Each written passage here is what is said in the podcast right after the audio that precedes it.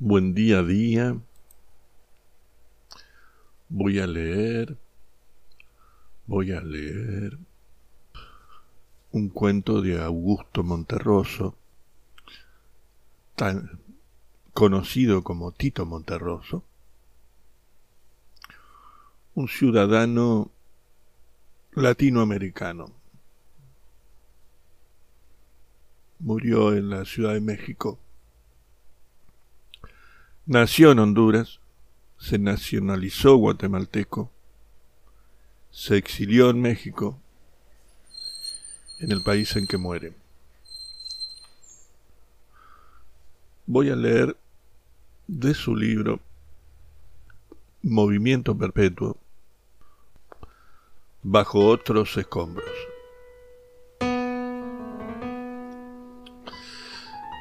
Y dice así.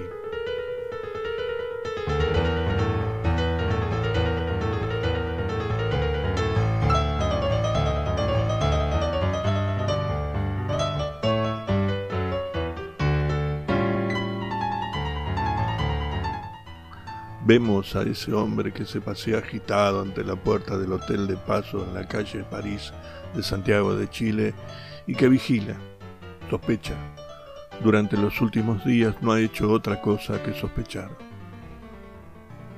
La ha visto a los ojos y ha sospechado. Ha notado que su mujer le sonríe en forma demasiado natural, que todo le parece correcto o no, y que ya no le discute tanto como antes, o que le discute más que antes. Y ha sospechado. Cualquiera lo haría. Estas situaciones son así. De pronto sientes en la atmósfera algo raro y sospechas. Los pañuelos que regalaste empiezan a ser importantes y siempre falta uno y nadie sabe dónde está. Sencillamente, sencillamente nadie sabe dónde está. Entonces, este caballero, armándose de valor, ha ido al hotel y al fin ha decidido a acabar con sus dudas. Hacer lo bastante hombrecito para aguardar a verlos salir y atraparlos, furtivos y seguramente practicando ese gesto de despreocupación que adopta el temor a ser sorprendido. Y ahora, mientras espera, ha cruzado quién sabe cuántas veces el amplio portón abierto, para aquí para allá.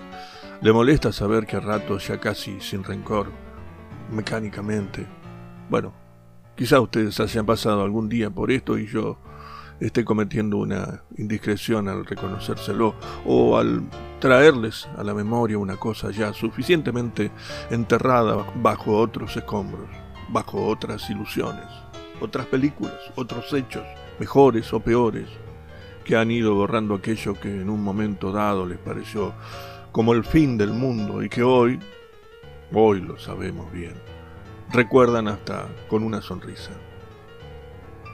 Este individuo era un hombre alto, medio cano, bien parecido, de unos 40 años, no importa, no importa.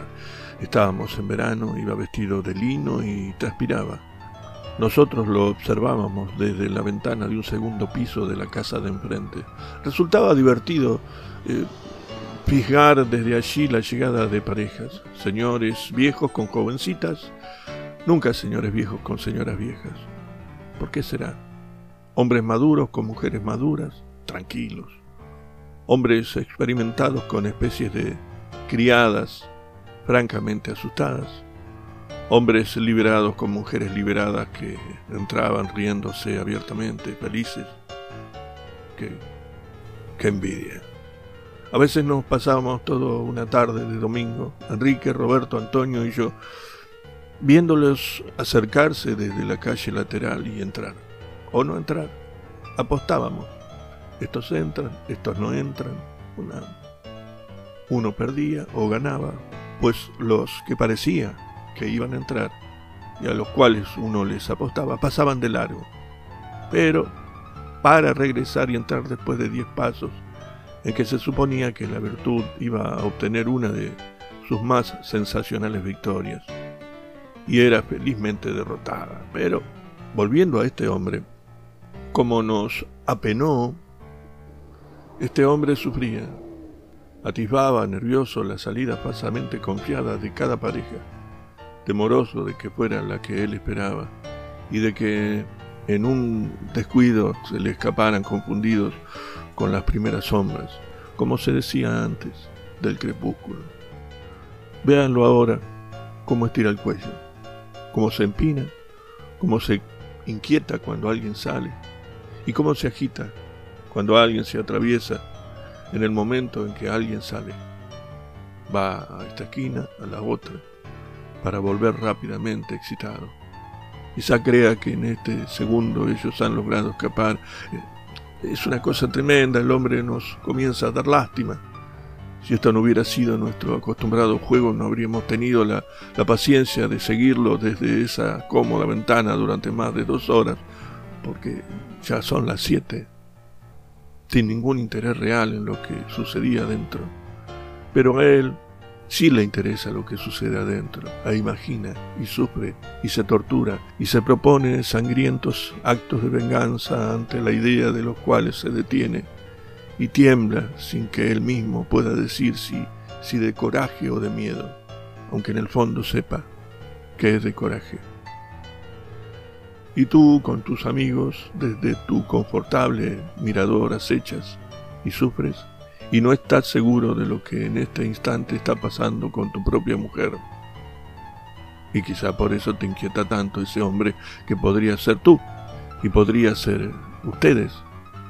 Mientras el crepúsculo que apareció más arriba se vuelve decididamente noche y los empleados que anhelan regresar, nadie sabe por qué, a sus casas, aumentan y corren laboriosos tras los autobuses y los tranvías que pasan allí cerca repletos hasta que por fin, de pronto, descubren en él una agitación mucho más intensa, un nerviosismo, una angustia, y comprenden que el esperado momento supremo ha llegado, y vuelven rápidamente la mirada a la puerta del hotel y ven que los amantes salen y que se han dado cuenta de, lo que ocurre, es decir, de que él está allí, y que simulando calma aprietan el paso mirando para, para atrás con la, con la imaginación y, apresurándose y agarrados del brazo dan vuelta en la esquina de San Francisco y ustedes bajan rápido de su mirador para no perderse lo que suceda y todavía encuentran al hombre en la avenida O'Higgins y lo hallan de,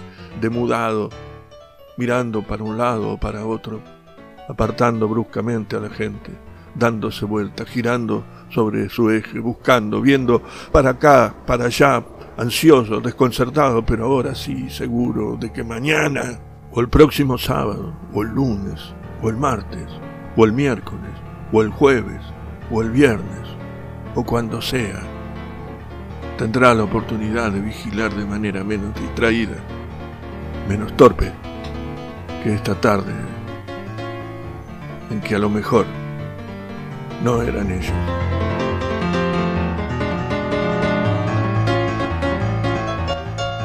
Que tengan un lindo día. Un lindo día. No sé si es martes, miércoles. Bueno, aquí en Argentina, donde no sabemos en qué día estamos.